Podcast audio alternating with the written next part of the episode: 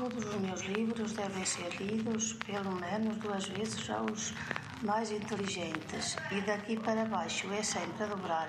Que farei com este livro? Um programa da Catarina Duarte Almeida.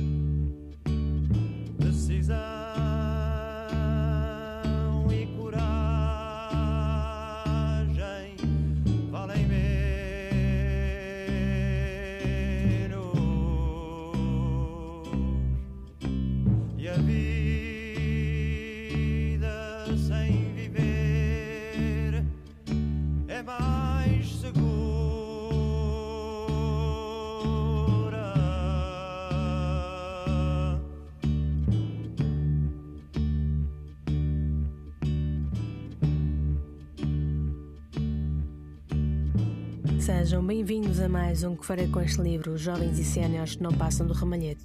Rumamos ao final do estudo da poesia contemporânea, com a figura e obra do poeta e publicitário indomável, que havia de popularizar o lema Amar e Mar, a ir e voltar. Um lema que viria substituir o primeiro criado, bem mais controverso. Mas lá chegaremos. A 19 de dezembro de 1924, nascia em Lisboa Alexandre Manuel Bahia de Castro O'Neill de Bulhões. Alexandre O'Neill, como viria a ser conhecido, descendia de uma família aristocrática irlandesa que havia sido expulsa da ilha no século XVIII.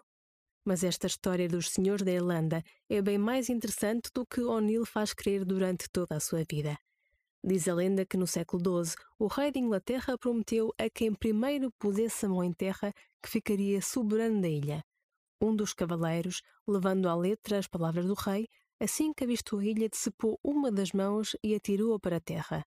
Estava assim estabelecido o domínio da Irlanda sob o pulso literal deste cavalheiro. Quando os católicos foram expulsos no século XVIII, esta família de soberanos dissipou-se, indo alocar-se em outros pontos do globo, mas todos descendentes deste conquistador. Entre eles estão os criadores da marca de roupa esportiva O'Neill e, claro, o nosso Alexandre, que é hoje o poeta escolhido. Apesar de a família O'Neill ter sido muito influente quando da sua chegada a terras lusas, Alexandre pertencia ao ramo falido dos irlandeses. Da fortuna restou-lhe apenas um anel com o brasão de família, uma mão de cepada, que muitas vezes acabou numa loja de penhores. Outras vezes eram os amigos do poeta que usavam o anel, como é o caso de José Augusto França, um dos membros do grupo surrealista português. Nas palavras da sua irmã Maria Amélia, o poeta era o homem dos três Cs: cama, copos e conversa.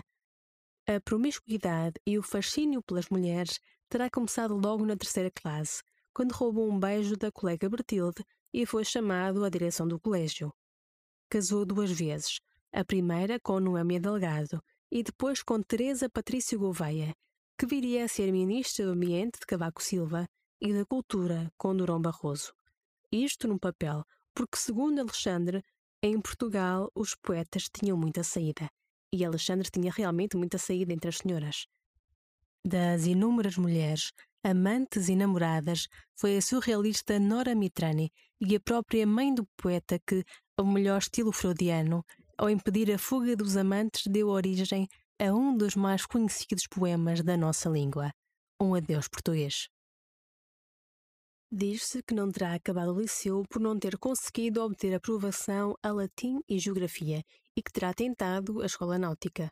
Contudo, a forte miopia de que sofria não o deixariam ser piloto. passa então um ano inteiro a jogar bilhar no café A Cubana, o centro do movimento surrealista em Portugal. Conhece Mário Cesarini, depois Rui Sinati. Apesar de o surrealismo já contar com mais de 20 anos desde a sua origem na Cidade das Luzes, é com o livro História do Surrealismo de Maurice Nadeau que O'Neill desperta para o movimento e que há de levar ao primeiro grupo surrealista lisboeta. Estamos em 1949. O grupo contava com o poeta António Pedro, José Augusto França, António Domingues, João Muniz Pereira e Fernando de Azevedo, um grupo reacionário contra o neorrealismo que se tinha instaurado na arte e na literatura portuguesa. Preso pela PIDE por diversas vezes, abandona o grupo surrealista na década de 50. Apesar de ter editado alguns versos enquanto adolescente, a sua verdadeira estreia dá-se em 1948 com A Ampola Miraculosa, um volume com 15 colagens que é um dos primeiros números dos cadernos surrealistas. Faz ainda parte da redação da revista Almanac, no final da década de 50, onde colaboram, entre outros, José Cardoso Pires, Luís de Setão Monteiro, Augusto Abeleira e João Belmanta. Apesar de nunca ter sido visto como escritor profissional, O'Neill sempre trabalhou com a escrita ou com trabalhos com ela relacionada. Foi primeiramente escriturário e mais tarde assinou colunas em jornais como o Diário de Lisboa, A Capital e mais tarde no Jornal de Letras. Foi, contudo, como publicitário que viria a ser conhecido pelo público. Na poesia e na publicidade deste homem estão bem cravadas a extrema habilidade com que O'Neill manejava a língua portuguesa. A sua desenvoltura com as palavras, os trocadilhos, o conhecimento dos múltiplos sentidos e ligações que há em cada uma delas, a juntar ao seu sentido de humor e malícia, faziam dele um golpe de mão cheia. São dele o slogan Vá de metro, Satanás, que o metro de Lisboa prontamente recusou ou o famoso Amar e Mar, a ir e voltar, criado para a época balnear. Mas a verdade é que o original era bem mais sugestivo. Passe um verão desafogado. Claro está que também foi recusado. O'Neill deixou uma obra considerável, feita de vários livros de poesia, onde passa pelo surrealismo, o concretismo e o realismo. Prosa dispersa em jornais e revistas, letras para fado, ele que detestava fado, entre elas o imortal poeta Gaivota, escrito para Amália Rodrigues, e ainda diálogos para cinema e televisão. Em 81 foi-lhe atribuído o único prémio literário, o Prémio da Crítica da Associação Portuguesa de Críticos Literários. A 21 de agosto de 86, Alexandre O'Neill morria vítima do AVC no seu derradeiro adeus português. O epitáfio, já ele o tinha escrito, Aqui jaz Alexandre O'Neill, um homem que dormiu pouco, muito pouco. Bem merecia isto.